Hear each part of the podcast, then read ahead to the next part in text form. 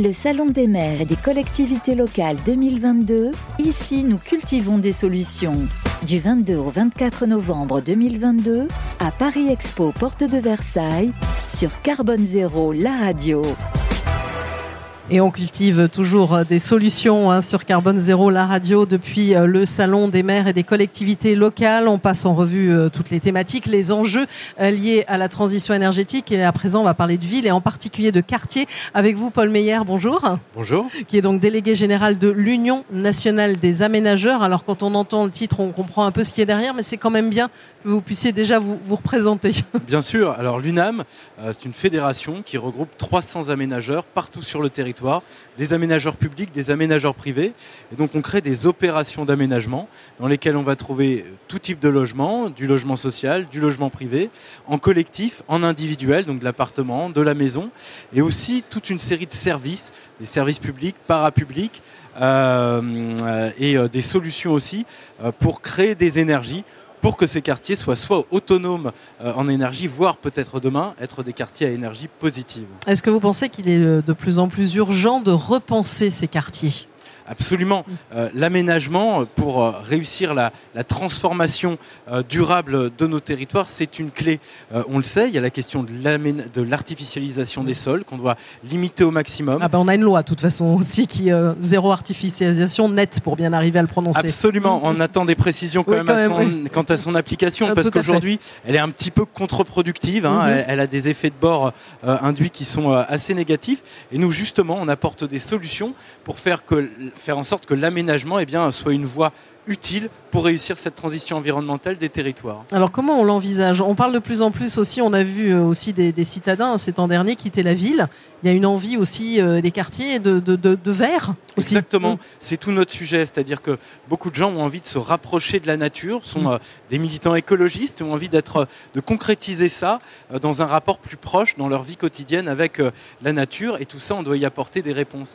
Et pour ça, il faut penser le, le territoire globalement, faire en sorte que, eh bien, on n'ait plus des quartiers avec uniquement de l'habitat, par mhm. exemple, qu'on multiplie les fonctions pour limiter le recours à la voiture privative euh, au quotidien. C'est pour ça qu'on essaye de mettre dans nos opérations d'aménagement ici euh, euh, des crèches, des micro-crèches, là de la colocation pour personnes âgées, des services du commerce euh, des services postaux, euh, mais aussi euh, des services logistiques pour faire en sorte qu'au quotidien, on limite son recours à la voiture et puis aussi qu'on crée une vie sociale qui, n'existait presque plus que dans les petits villages ou dans les centres-villes, qu'on la trouve aussi sur le périurbain qui accueille la majorité des Français aujourd'hui, et en tout cas de la croissance démographique française.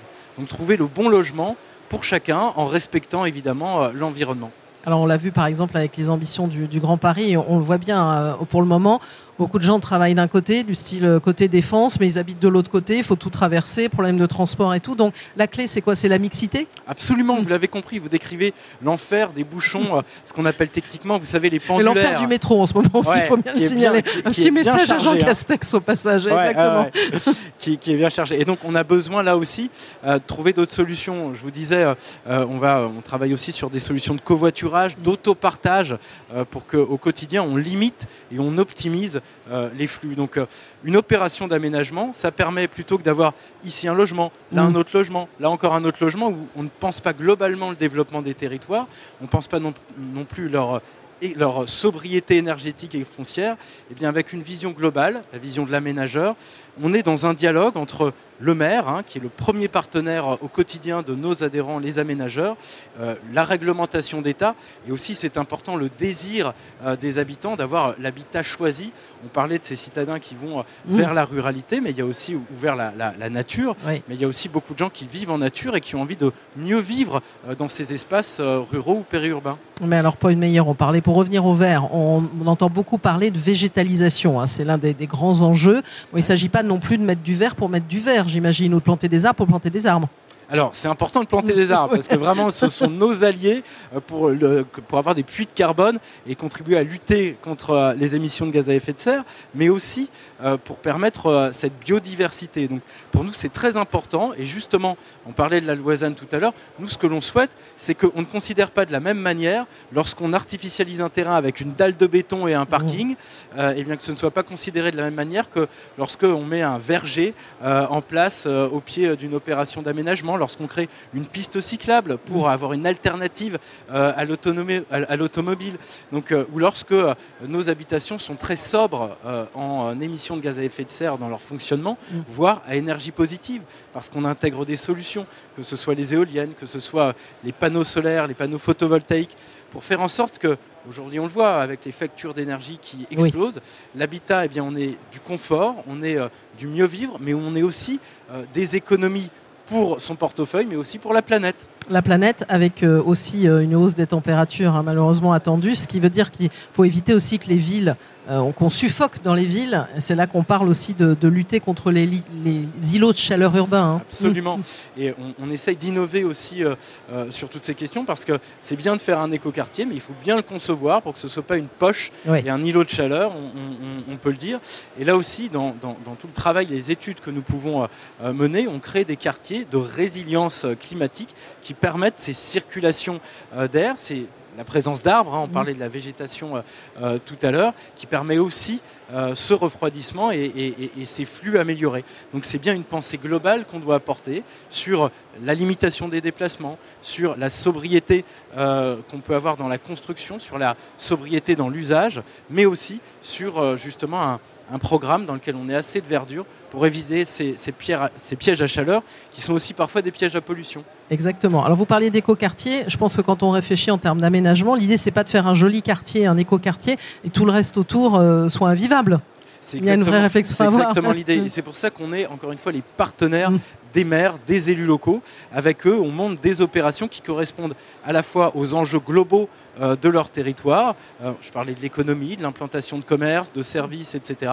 Euh, d'espaces verts, d'espaces de sport, d'espaces de loisirs, pour mettre les choses en cohérence et ne plus avoir finalement de l'empilement et du bout à bout qui crée ces bouchons que vous décriviez tout à l'heure. Parce que quand on rajoute une maison ici, un immeuble là, et puis on fait ça euh, tous les six mois, tous les ans, eh bien, euh, au final, on n'a pas pris en compte les flux de déplacement, les fameuses gestions de flux pendulaires. On n'a pas maillé le territoire en emploi, en commerce, là aussi, pour être plus sobre euh, en déplacement. Vous savez bien que la, meilleure énergie, eh bien, c'est celle qu'on ne dépense pas qu'on ne dépense pas. Et alors, il y a un autre axe aussi quand on parle d'aménagement. On parle aussi de construire, hein, pourquoi pas des écoquartiers, des quartiers neufs. Mais beaucoup, enfin, il y a une voix qui monte en disant il faut qu'on arrête de construire. Il faut qu'on aille au maximum vers la rénovation énergétique et la réhabilitation. Alors, il faut aussi loger les Français. on doit tenir les debout et, les loger dans un logement désirable. On l'oublie souvent, euh, mais on ne peut pas détacher la question sociale de la question euh, écologique. Et euh, condamner les gens à vivre dans un habitat subi, c'est aussi provoquer beaucoup de malheur. Et donc, l'équilibre que nous essayons d'avoir, c'est à la fois de rénover toutes les friches possibles. Et donc, mhm. les, aménageurs sont aussi des, réhabilitateurs de friches en intégrant toutes ces solutions. mais ce sont aussi, donc, on rénove des friches pour éviter d'avoir à, construire et à artificialiser de nouveaux terrains. Et d'ailleurs, je lance un appel à l'État donnez-nous des friches, euh, libérez euh, le foncier euh, de ces anciennes casernes, de ces emprises ferroviaires. Mais si je ne m'abuse, c'était prévu aussi ça dans la loi de, faciliter l'accès aux friches industrielles. Nathalie, c'était prévu bien avant, ça date de Cécile Duflot. à l'époque, j'étais encore élu local, on espérait que l'État nous donne plus de friches à, réhabiliter en ville pour mm. créer aussi cette, cette densité dans les villes. Et eh bien là aussi, donc on est prêt à réhabiliter, mais donnez-nous, mettez à disposition ces friches pour permettre le, aux Français de se loger. Et puis il faut aussi de nouveaux espaces. Mm. Mais c'est pour ça, si on veut être euh, dans la sobriété, chaque espace artificialisé doit être pensé, cohérent avec l'approche globale que j'ai essayé de vous décrire. Et c'est euh, les propositions utiles euh, qu'on met en dialogue avec euh, le gouvernement aujourd'hui. Alors quand on parle aussi des villes, on parle souvent on parle de villes intelligentes. Pendant un temps, on parlait beaucoup de smart city. Est-ce que ça pas un peu ça s'est pas un peu dégonflé la smart city si je Oui, je crois que c'était un peu un peu surcoté. voilà, j'en ai j'en ai visité. J'étais à Xondo près de Séoul, qui est une des, un des modèles de smart city. Et ce qu'on voit, c'est que la smart city gadget pour montrer toute la technologie n'a aucun sens. En revanche, quand ça nous aide à mesurer, euh, avoir des indicateurs, par exemple des niveaux de pollution chez les habitants, euh, quand ça peut montrer l'énergie consommée, soit pour ses déplacements, soit pour son chauffage, et que ça aide à prendre les bonnes décisions et à orienter les choses, oui, là, elle est tout à fait utile. Donc, il faut de la smart city absolument, mais qui ait du sens. Et le sens, c'est d'aller vers ces économies d'énergie et cette amélioration du confort. Alors, si on veut se projeter en 2050, à cette fameuse année qu'on indique toujours, parce qu'il y, a, un, virage qui, peut se prendre, mais qui a déjà commencé à se prendre, comment vous la voyez cette ville et, ses quartiers à cet horizon-là bah, forcément euh, beaucoup plus euh, diversifiés, euh, avec des, des déplacements contraints qui soient plus limité, avec des services optimisés. Je la vois à énergie positive parce que... Ça, c'est euh, ce sur quoi vous, vous militez, ah hein, des quartiers à énergie positive. Hein. Absolument. Il, y a, il, y a, il, y a, des années, euh, je faisais partie de ceux qui posaient la, la, première pierre, la première tour à énergie euh, positive. C'était alors à Strasbourg. C'était d'abord un rêve. Aujourd'hui, mmh. c'est une réalité. Notre ambition aujourd'hui, c'est de connecter avec tous les opérateurs des quartiers énergie positive, d'inventer des CEMOP, des sociétés d'économie mixte dans mmh. lesquelles on a à la fois les habitants, la collectivité locale, les fournisseurs ou producteurs euh, d'énergie et de réseaux, pour faire en sorte que l'énergie qu'on produit soit partagée localement. Voilà, bah, vous nous donnez envie, en tout cas, de cette ville quelques de demain. pistes et quelques visions. Bah, merci à vous, Paul Meyer, délégué général de l'UNAM, l'Union nationale des aménageurs, hein, d'être venu sur le plateau de Carbone Zéro, la radio, depuis le Salon des maires et des collectivités locales. Merci. Le Salon des maires et des collectivités locales 2022, ici nous cultivons des solutions.